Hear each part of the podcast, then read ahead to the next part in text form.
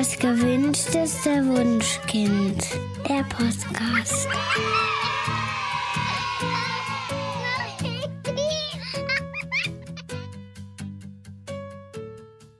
Hallo und herzlich willkommen zu Das gewünschteste Wunschkind, der Podcast mit Daniel Graf und Katja Seide. Mittlerweile ist ja das Thema Bedürfnisorientierung schon sehr weit verbreitet in der Gesellschaft und Babys und Kleinkinder wachsen zunehmend in einem liebevolleren Umfeld auf. Ähm, ja, die Erwachsenen kümmern sich intensiv um die Kinder und ähm, setzen sich damit auseinander, was Kinder brauchen, um gesund aufzuwachsen. Ähm, allerdings jenseits des Kleinkindsalters gibt es so Phasen, die uns vor ganz besondere Herausforderungen stellen. Wir möchten heute über eine Phase sprechen, die man gemeinhin auch Wackelzahnpubertät nennt. Dazu haben wir Kieren Deuritzbacher eingeladen. Kieren ist Ergotherapeutin, Eltern-, Familien- und Paarberaterin und Embodiment Coach. Sie ist außerdem Mutter von drei Kindern im Alter von fünf bis zwölf Jahren und steckt damit quasi sowohl privat als auch beruflich voll im Thema. Hallo Kirin. Hallo. Wie schön, dass ich heute hier sein darf. Ja, und, wir freuen uns sehr. Äh, wie spannend, auch im Studio. Kirin, in, äh, in welchem Alter erwartet uns denn die Wackelzahnpubertät und wie lange dauert die? Also sagen wir mal so grob teile ich das so ein zwischen fünf und zehn. Aber wir Menschen sind ja keine Maschinen. Also wenn mit viereinhalb irgendwie, also ich beschreibe es gerne so, wenn man so reinkommt, also die Autonomiephase hat man ordentlich durch und dann hofft man, dass es leichter wird und es wird anders. Und ähm, ja, es geht dann relativ plötzlich sehr um Autonomie und man wundert sich eigentlich und denkt, irgendwie hatten wir das schon, aber es nimmt eine neue Qualität an. Und dann gibt es immer wieder so Phasen, bis dann ja die Pubertät irgendwann vor der Tür steht. Ja, aber woran merke ich denn eigentlich, dass mein Kind in der Wackelzahnpubertät ist? Ähm, was sind so typische Entwicklungsschritte in dieser Phase und ähm, in welchen Bereichen genau entwickelt sich mein Kind denn weiter? Also ähm, so, so grob erstmal merken wir, das ist so ein bisschen schwierig manchmal zu fassen. Also das Kind will auf der einen Seite total groß sein. Mama, du bestimmst nicht über mich. Mama, das mache ich selber. Oder das, ich will jetzt alleine auf den Spielplatz. War bei uns so ein Punkt, wo wir Eltern noch nicht bereit waren. Wir haben am dreispurigen Kreisverkehr gewohnt und dieses Kind wollte unbedingt allein auf den Spielplatz. Und ja. Und gleichzeitig ist aber genauso in der Entwicklungsphase, dass die Kinder manchmal wieder ins Elternbett zurück wollen, wenn sie schon im Eltern ausgezogen waren oder dass sie ganz viel Nähe haben wollen, dass sie angezogen werden wollen. Ähm, und das ist so ein, eher ein Spannungsfeld, was den die Kinder herausfordert und uns Eltern ganz oft auch herausfordert, weil wir irgendwie nicht wissen, hey, willst du jetzt groß sein oder willst du klein sein? Und manchmal passieren dann auch so Sätze wie, ach Mensch, du gehst doch alleine auf den Spielplatz, jetzt brauchst du doch Hilfe bei den Socken anziehen. Aber eigentlich ist genau das Charakter dieser Entwicklungsphase, dass es ein Spannungsfeld, wie ich gerne sage, zwischen Wurzeln und Flügeln ja. ist. Und genau der zweite Teil der Frage war, welche Entwicklungsbereiche? Genau sich, ähm, wir, wir können es grob so ein bisschen einteilen, einerseits in die motorische Entwicklung, dann in die kognitive, also was so im Kopf und Verstand, da passiert ganz viel und in der emotionalen Entwicklung. Und ähm, motorisch die sind Kinder sehr, sehr aktiv, also so auch aus der ergotherapeutischen Sicht. Ähm, das Kleinkindschema entwickelt sich vollkommen aus, sozusagen auch die Hüftstellung wird anders, die Kinder klettern ganz viel, sie rennen ganz viel, die Zähne kommen in Wechsel sozusagen, was man am Anfang gar nicht so wahrnimmt, aber das ist unglaublich, was im Kiefer passiert. Kognitiv, also die verstehen viel mehr, ihnen gelingt in Ruhe, also wenn die Emotionen ruhig sind, mehr der Perspektivwechsel. The Theory of Mind ist nochmal so ein Fachausdruck, der da passiert in der Zeit, also dass sie ja den Perspektivwechsel sicherer einnehmen können. Und emotional ist äh, total viel und ich beschreibe das auch ganz gerne so, dass ähm, im Kleinkindalter so eher die Grundemotionen sind. Wenn wir so sagen, die Grundfarben, rot, grün, gelb ist da. Und dann kommen ganz viel Zwischentöne und die Zwischenfarben. Und ähm, das ist spannend, das ist schön. Und das überfordert manchmal ganz schön alle Beteiligten. Ja, die Großen wie die kleinen Kinder. Ne? Ganz genau. Äh, du hast gerade gesagt, äh, dass, dass die Kinder da auch ganz viel Nähe und Rückhalt suchen. Gibt es da also einen Grund für?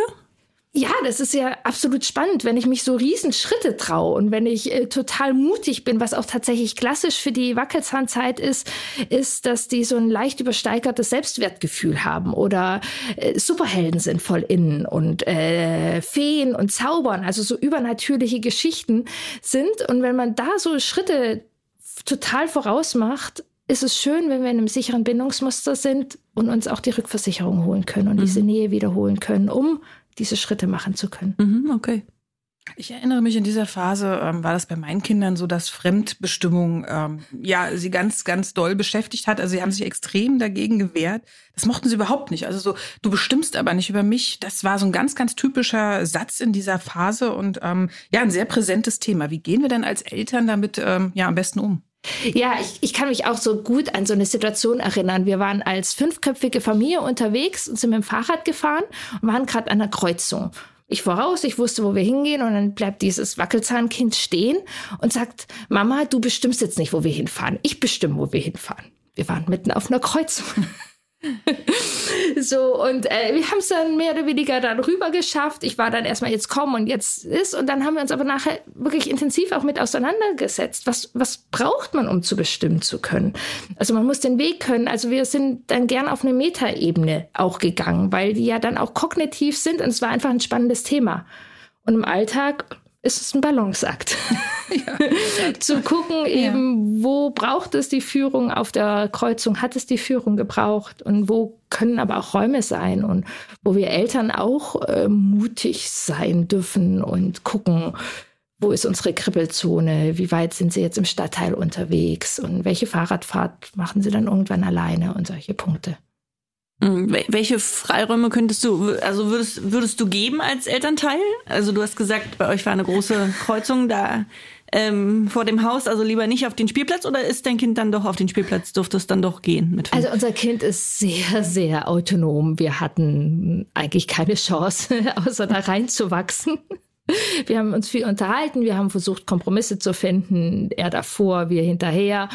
Das war alles nicht so. Wir haben dann sehr viel besprochen, was es dafür braucht und haben ihn an anderen Straßen geübt und dann ist er alleine zum Spielplatz. Und dann hat er gesagt, Mama, das ist total doof alleine auf dem Spielplatz. Mhm.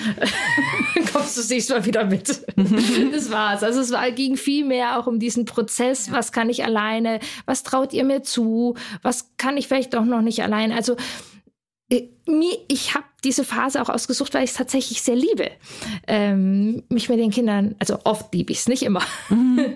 darüber auseinanderzusetzen. Ähm, was bedeutet das, selbst zu bestimmen? Was bedeutet das für einen Weg zu machen? Und ja, in unserem Alltag, ich glaube, es kommt auch total drauf an, ähm, in was für einem Umfeld man ist. Und tatsächlich finde ich da eure Podcast-Folgen auch total schön am Anfang, wo ihr auch beschreibt, was es für Sicherheit braucht und so. Also die habe ich auch gern angehört, als mein erstes Kind da reingekommen ist. Ja, die verlinken wir euch natürlich auch wieder in den Show Notes, falls ihr nochmal nachhören möchtet. Die ist schon ein bisschen älter. Ne? Ja, mhm. mein Wackelzahnkind ist auch schon ein bisschen älter. Ja. Jetzt mal abgesehen von der Nähe und, den, und den, äh, dem Nähebedürfnis, ähm, weiß ich von, von Gesprächen mit, mit anderen äh, Eltern, dass die Kinder in der Zeit auch viele Ängste entwickeln. Also so manchmal sogar über große Ängste, die dann auch, wo man, wo man als Elternteil Angst haben kann, okay, wird das jetzt irgendwie eine Phobie oder ich weiß nicht. Ähm, äh, woran könnte das liegen? Ja, ich kann mich tatsächlich selbst noch erinnern. Da war ich gerade in die erste Klasse gekommen und ein Kleinkind hat die Wahrnehmung und das Denken von einem Kleinkind ist ja noch sehr im Fokus um das Kleinkind.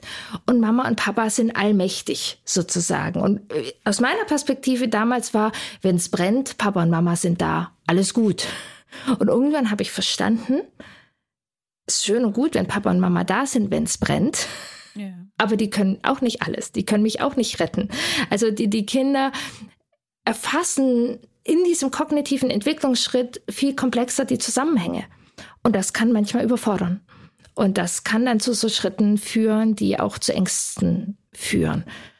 In die in erster Linie, ich, ich habe mal eine Zahl, ich glaube 95 Prozent nicht behandlungsbedürfen und einfach mit Sicherheit begleitet werden dürfen. Und die brauchen Sicherheit, Raum auch darüber zu sprechen. Und gleichzeitig ist es eher mit Ängsten so, dass man gucken darf, dass man sie nicht kleinredet, dass man sie ernst nimmt und jedoch aber die auch nicht alles bestimmen wollen, weil mhm. Ängste sich auch generalisieren können. Also das ist so ein feinfühliges Ding. Wir dürfen die ich, erst auch mal, also es kommt dann auch oft, mein Kind will nicht alleine auf den Kindergeburtstag. Ja, muss es mit fünf und sechs auch nicht. Mhm. Kein Problem. Müssen mhm. wir da nicht irgendwie äh, hinstriezen. Wenn jetzt mein Kind irgendwie sich nicht mehr Hände waschen oder Hände ganz viel, dann können wir nochmal gucken, was braucht es für Sicherheit? Was sind für Themen oben auf? Aber es ist erstmal, dass der Kopf sozusagen noch mehr versteht und die Emotionen erst hinterher dürfen. Mhm. Okay.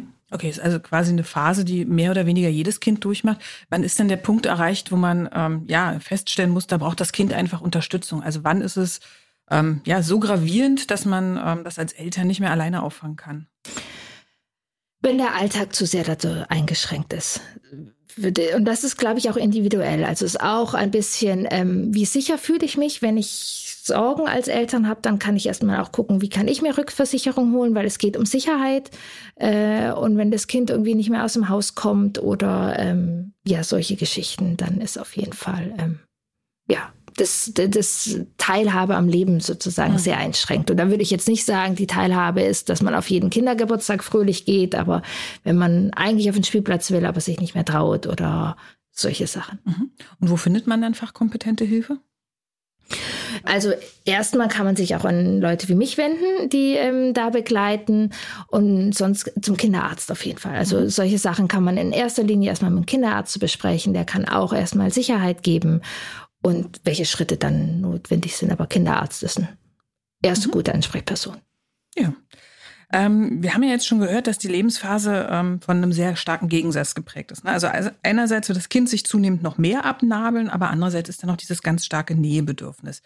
Und ähm, ja, in diesem Zwiespalt ähm, äh, bekommen wir Eltern natürlich auch ab und an mal ähm, ja, ziemliche Gemeinheiten an den Kopf geworfen. Also in der Phase kommt es relativ häufig vor, dass wir uns dann anhören müssen, Mensch, du Kackmama oder du blöder Papa. Ähm, warum sagen denn Kinder das in dem Alter so oft und spielen da eigentlich Hormonveränderungen schon eine Rolle? Ähm, Hormonveränderungen spielen tatsächlich keine Rolle. Das, äh, deshalb sage ich nicht immer so gerne Wackelzahnpubertät, sondern eher Wackelzahnzeit, ähm, weil äh, genau, dass die, die Hormone spielen da noch keine Rolle. Was viel mehr eine Rolle spielt, ist eben genau das, was du gesagt hast, dass die Emotionen überrollen. Und eigentlich ist sozusagen dieser Entwicklungsschritt, der nach vorne geht. Ein Dreijähriger schmeißt sich vielleicht noch auf den Boden und zerrt und reißt und haut. Und die Weiterentwicklung ist sozusagen, du Kackmama. Äh, oder du doofer Papa oder ich zieh aus oder die Welt ist blöd. Und wichtig dabei ist, dass wir das nicht als Angriff werten, weil die Kinder sprechen sozusagen nicht über uns, sondern sie sprechen über sich. Und du kack Mama bedeutet eher sowas, ich fühle mich gerade völlig unverstanden mhm. oder ich ziehe aus, äh, ich habe gerade keine Möglichkeit irgendwie hier, ich, ich fühle mich total unwirksam oder ich fühle mich kacke, es überrollt mich alles. Und also genau, das ist. Ist dann also nicht sinnvoll. Es liest man ja manchmal, dass ähm, ja empfohlen wird, dass man dann einfach mit dem Kind gemeinsam einen Koffer packt. Und sagt, gut, wenn du gehen möchtest, ich helfe dir dabei. Ähm, das ist natürlich die falsche Übersetzung des Signals. Ne? Also ja. Das heißt einfach, ich fühle mich gerade nicht wohl, hilf mir doch. Das ist bei den Dreijährigen dann wahrscheinlich genauso wie bei den Sechsjährigen. Aber ich glaube, das fällt Eltern einfach unfassbar schwer, weil ja die Eltern von heute sich sehr, sehr viel Mühe geben. Ja. Und ähm, auch immer so unterschwellig ein bisschen das Gefühl haben, Mensch, ähm, ich möchte auch eine entsprechende Gegenleistung bekommen. Das ist einfach in uns eingebrannt. Ne? Leistung, Gegenleistung, das ist so das Erbe unserer Erziehung. Und ich glaube, deswegen sind Eltern sehr, sehr traurig und enttäuscht, wenn sie solche Sätze hören, ähm, so dass wirklich sehr, sehr schwer fällt, da ähm, ja, gelassen zu bleiben. Ja, und vielleicht wir bindungsorientierte Eltern noch einen Ticken mehr. Ja. Weil wir diese Nähe oft sehr genossen haben und so. Und jetzt haben wir irgendwie, äh, keine Ahnung, dieses äh, Kindlein im Tragetuch zwei Jahre getragen, vier Jahre in unserem Bett gehabt und sind, haben ihn durch jeden Wutanfall begleitet. Und dann sagt dieser Mensch, ich ziehe aus. so, und das, ich finde, das ist eine wunderbare Einladung, auch auf sich selber zu gucken irgendwie. Und ich, ich sage, und auch meine Erfahrung ist, es ist nicht, dass weniger Bindung da ist. Es, es verändert sich, die Qualität verändert sich. Und ich muss sagen, ich bin lieber eine Wackelzahnmama als eine Tragetuchmama. So, ich habe das schon auch genossen, aber ich, ich, ich mag dieses Spannungsfeld und dieses Gummi und äh, ich finde das cool, einen Tag in Berlin zu sein und dann abends die Kinder wieder in den Arm zu nehmen. Und genauso auch wenn die Kinder von einem Tag irgendwie wiederkommen und es ist auf einer anderen Ebene eine Verbindung oder wenn meine Kinder mich fragen, wie war das bei dir in dem Alter? Und also das ist ganz viel Potenzial für ganz viel Verbindung da. Wir dürfen uns ein bisschen darauf einlassen, dass es ein bisschen anders ist. Und ähm, wir lernen diesen Menschen, den wir da im Tragetuch getragen haben, immer besser kennen. Aber, aber wie reagiert man denn als Elternteil, wenn jetzt das Kind sagt, ähm, du, du doofe Mama? Oder äh, ich weiß, jemand äh, aus meinem Freundeskreis, äh, das Kind hat gesagt, ich, ich würde dich jetzt am liebsten aus dem Fenster werfen oder ich werfe dich aus dem Fenster oder so. Das ist natürlich total krass für, für, für einen Elternteil. Wie reagiert man denn da am besten? Die Königsklasse. Äh, ich glaube, ihr habt es auch so toll in eurem Buch, auch nochmal mit diesen Nachrichten zu gucken. Ja. Ähm, wir Eltern wollen das total gut machen. Und äh, das, also da dürfen wir irgendwie aussteigen und uns wirklich nochmal bewusst machen. Also ich, ich fange genau tatsächlich nicht auf der Handlungsebene an, weil mhm. ich finde, es ist ein emotionaler Schritt erstmal, dass wir uns eben nicht angegriffen fühlen. Und ja, unser Kind ist da gerade in emotionaler Aufruhr, Wut. Und es ist total gut, wenn wir den Schritt schaffen, nicht in dieser emotionalen Not zu sein, mhm. sondern dass wir dastehen. Und vielleicht ist das der allerwichtigste Schritt, dass wir nicht ganz einsteigen und was wir dann sagen, ist sehr individuell. Bei einem Kind von mir funktioniert, dass ich sage, Mensch, du fühlst dich gerade echt hilflos. Du willst das so und so und ich sage einfach nein und das findest du kacke doof. Mhm. Funktioniert bei einem Kind von mir, das andere Kind würde mir, ich weiß nicht, was an den Kopf schmeißen. Ähm, das rennt hoch in sein Zimmer, knallt die Tür zu, finde ich manchmal auch nicht leicht. Und dann komme ich fünf Minuten später nach und frage, ob er reden will und wie das ist. Oder ähm, was ich ganz wertvoll finde bei Wackelzahnkindern, was ja schon geht, was bei einem Autonomiekind nicht so einfach ist, dass wir sozusagen nach dem Konflikt auch drüber reden können. Wie können wir das machen? Was brauchst du da eigentlich? Und meine Kinder hatten, haben zum Beispiel einen Baum drei Straßen weiter, wo sie hingehen, wenn sie ausziehen wollen. und dann lasse also das ist dann ja. trotzdem in Verbindung, weil wir sprechen drüber. Es gibt das Gefühl, dass man es echt scheiße findet, dass man es doof findet, dass man die Mama an die Wand klatschen will. Geh an Baum, soll ich dich abholen, kommst du selber? Und also, ja, so in Verbindung sein und individuell gucken. Also die, die Tipps, die für alle funktionieren in jeder Situation, habe ich nicht. Mhm. Ich glaube, das grundsätzliche Problem ist auch, dass man als Eltern irgendwie denkt, wenn die Autonomiephase überstanden ist, dann habe ich das Gröbste hinter mir. Dann weiß ich, wie Kinder funktionieren und dann äh, gar nicht, kann ich ganz souverän damit umgehen. Und ich kann mich noch erinnern, als wir, du hast es ja gerade gesagt, dass unser zweites Buch geschrieben hatten, die Jahre fünf bis zehn, wir hatten ja überlegt, worüber schreiben wir? Und dann haben wir überlegt, naja, in dem Alter gibt's ja eigentlich gar keine so richtigen Probleme. Und äh, wir hatten, glaube ich, unsere Kinder waren gar, noch gar nicht so alt oder die waren mittendrin. Ne? Genau, die kamen in die Phase und gesagt so, ja, so richtig ist nichts los. Aber ich sag mal, rückblickend muss ich schon sagen, dass die Phase doch vor Herausforderungen gestellt hat. Also es hat mich schon überrascht, dass mein Erstklässler immer noch so enorm wütend war. Ich weiß, dass ich dir dann geschrieben habe und gesagt, Katja, Impulskontrolle muss doch jetzt fertig sein. Und dann hast du gesagt, nee, das kann bis zum Ende der Grundschulzeit mhm. dauern. Oh, da ist mir so ein Stein vom Herzen gefallen, weil ich dachte, oh, okay, es ist noch im Rahmen des Normalen. Also die meisten Kinder können es, aber es gibt halt noch super viele Kinder, die es nicht können. Mhm. Und ähm, dass diese Zeit auch so mit Konflikten behaftet sein kann, das war mir damals gar nicht so richtig klar. Ja, was ich da auch noch spannend oder wichtig finde zum Wissen, dass die Kognition so vorangeht und die Impulskontrolle äh, und dass die verstehen und den Perspektivwechsel. Das geht im ruhigen Zustand, mhm. wenn die Emotionen am Laufen sind. Also ich habe die Grundschulzeit hinter mir. Ich werde aber manchmal immer noch ganz schön wütend mhm. und tue immer noch manchmal Dinge so. Also das ist ein längerer Prozess und das ist eben auch, was wir manchmal verwechseln bei den Wackelzahnkindern. Dann können sie lesen, schreiben, können mit mir über die Welt philosophieren und dann werden sie wütend und nichts ist abrufbar. Und ja, das ist physiologisch. Das dürfen sie weiter Schritt für Schritt lernen. Ähm, aber ja. Ja, ganz spannend in dem Alter ist ja auch das Lügen. Also ähm, fängt ja ungefähr mit vier an ähm, und, und in, in dieser Wackelzahnzeit ähm, wird es aber verstärkt gemacht. Ähm, wie geht man denn damit pädagogisch wertvoll um? Ja, genau, dieses, dieses Lügen, gerade am Anfang, wir hatten ja so die kognitive Entwicklung, also die lernen sozusagen diesen Perspektivwechsel. Mhm, mhm. Und ein Teil davon ist auch, die üben das. Also unsere äh, jüngstes Kind ist gerade fünf und es war wirklich so von einem halben Jahr, vorher verstehen die noch gar nicht, dass sie das bewusst machen können. Und dann lernen die halt, ich kann der Mama sagen, ich hatte noch kein Eis. Ja. so, und dann steht da so ein kleiner Zwerg vor mir, der dann mit den Mundlippen irgendwie so wackelt und sagt, Mama, ich hatte noch kein Eis. und da ist wichtig, dass wir nicht die moralische Keule sofort rausholen und ähm, sagen, das macht man nicht und du bist böse und weißt was ich was. Und er auch da wieder, Mensch, ist spannend, du kannst was sagen und ich muss raten, ob es stimmt oder nicht. Und so, also auch da gehe ich eher dann sozusagen auf eine Metaebene und wir sprechen drüber. Und natürlich kann ich mich dann auch positionieren, dass ich es leichter und schöner finde, wenn wir irgendwie das sagen, was wir meinen. Ähm, ja. Aber ich, ich würde tatsächlich es nicht so ähm, ja moralisieren und mich dann auch ehrlich mal auseinandersetzen. Ähm, ich finde, sich mit dem Lügen ehrlich auseinandersetzen ist sehr spannend, weil wir lügen alle ganz schön viel. Mhm. Ja, auf jeden Fall. Und das lernen die Kinder dann. So, ähm, und das ist ein Prozess und da dürfen wir uns auseinandersetzen, dürfen wir ehrlich sein. Ähm, das ist auf jeden Fall ein Teil. Manchmal, wenn es, ja, lügen sie auch, wenn sie keine andere Strategie haben, vielleicht, wenn sie, manchmal auch, wenn sie Angst haben vor den Konsequenzen von der Wahrheit. Also da ist es wieder vielfältig. Mhm. Aber so ein typisches ist einfach, dass sie es auch lernen.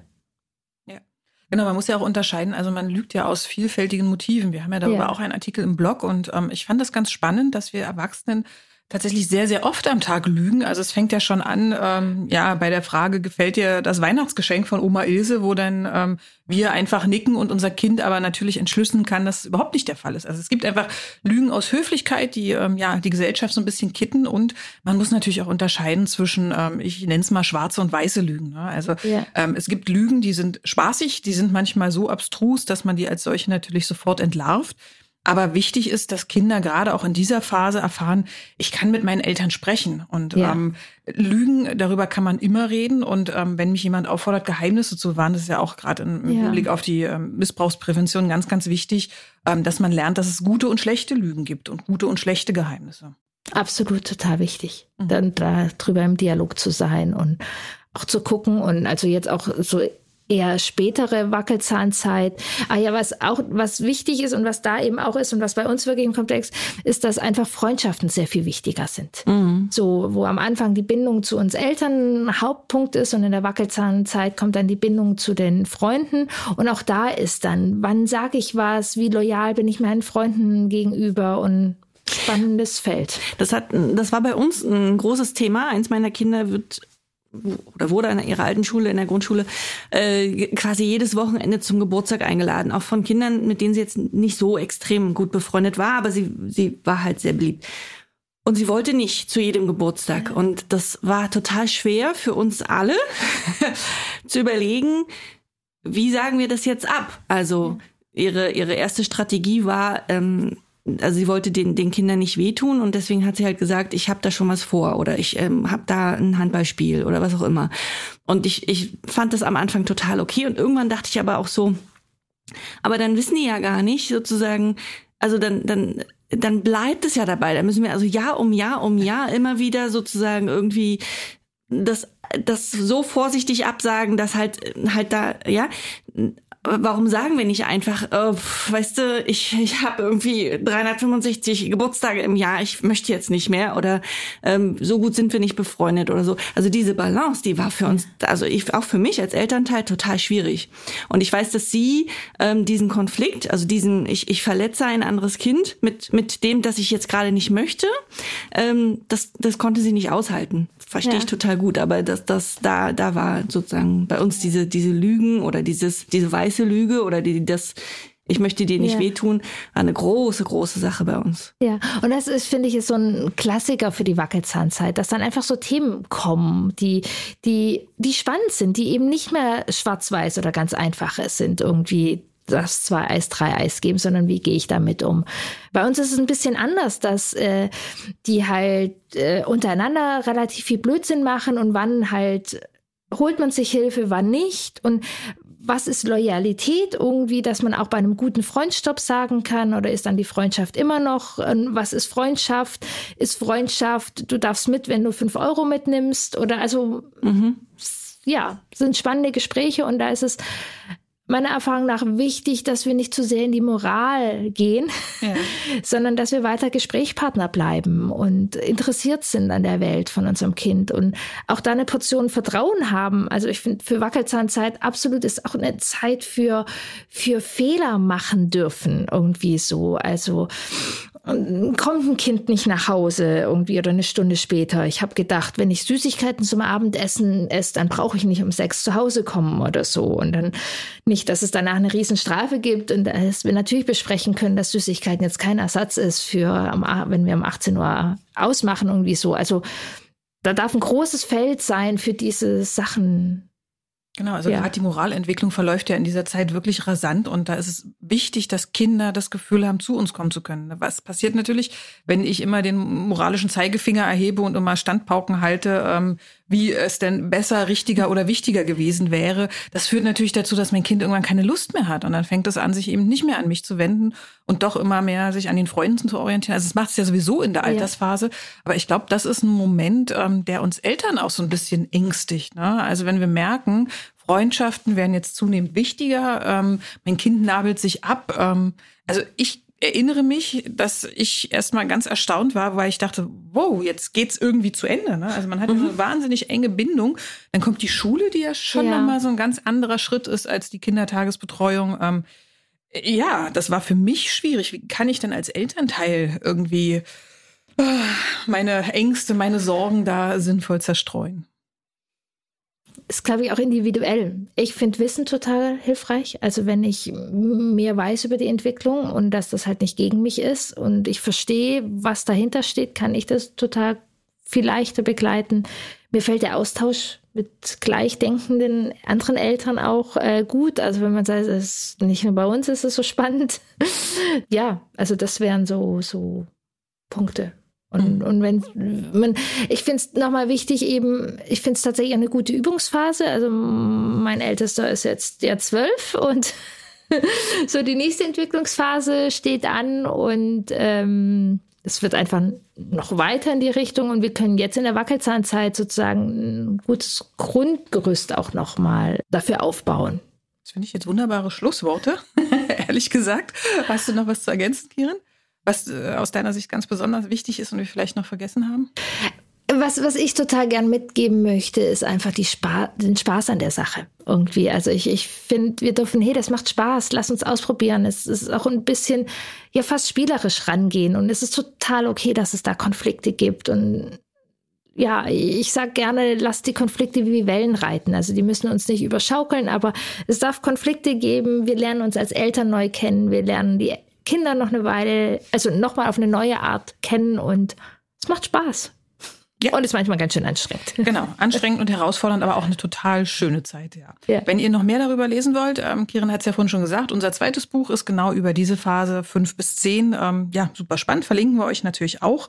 Und wenn ihr wirklich mitten in der Phase seid und euch ja auch für Kirens Arbeit interessiert, Kirin, erzähl mal, du hast auch einen eigenen Podcast, ne? Genau, ich habe einen Podcast, der genau um dieses Alter sich dreht und ja, eine ah, ganze Folge übers Lügen und auch Schule spielt natürlich eine Rolle, aber für Eltern von Kindern zwischen fünf und zehn.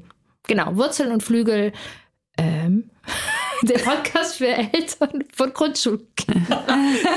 Wusstest du jetzt nicht, wie dein Podcast heißt? Okay. Ist nicht schlimm. Wir verlinken den und natürlich auch noch Kirens Internetseite, damit ihr sie auf jeden Fall findet. Schön, dass ihr heute wieder mit dabei wart. Wir sagen vielen Dank an Kirin und ja, ihr Lieben, wir hören uns in zwei Wochen, wenn ihr mögt. Ja, an der gleichen Stelle. Bis dahin, macht's gut und auf Wiedersehen. Tschüss. Tschüss. Das war der Podcast vom gewünschtesten Wunschkind.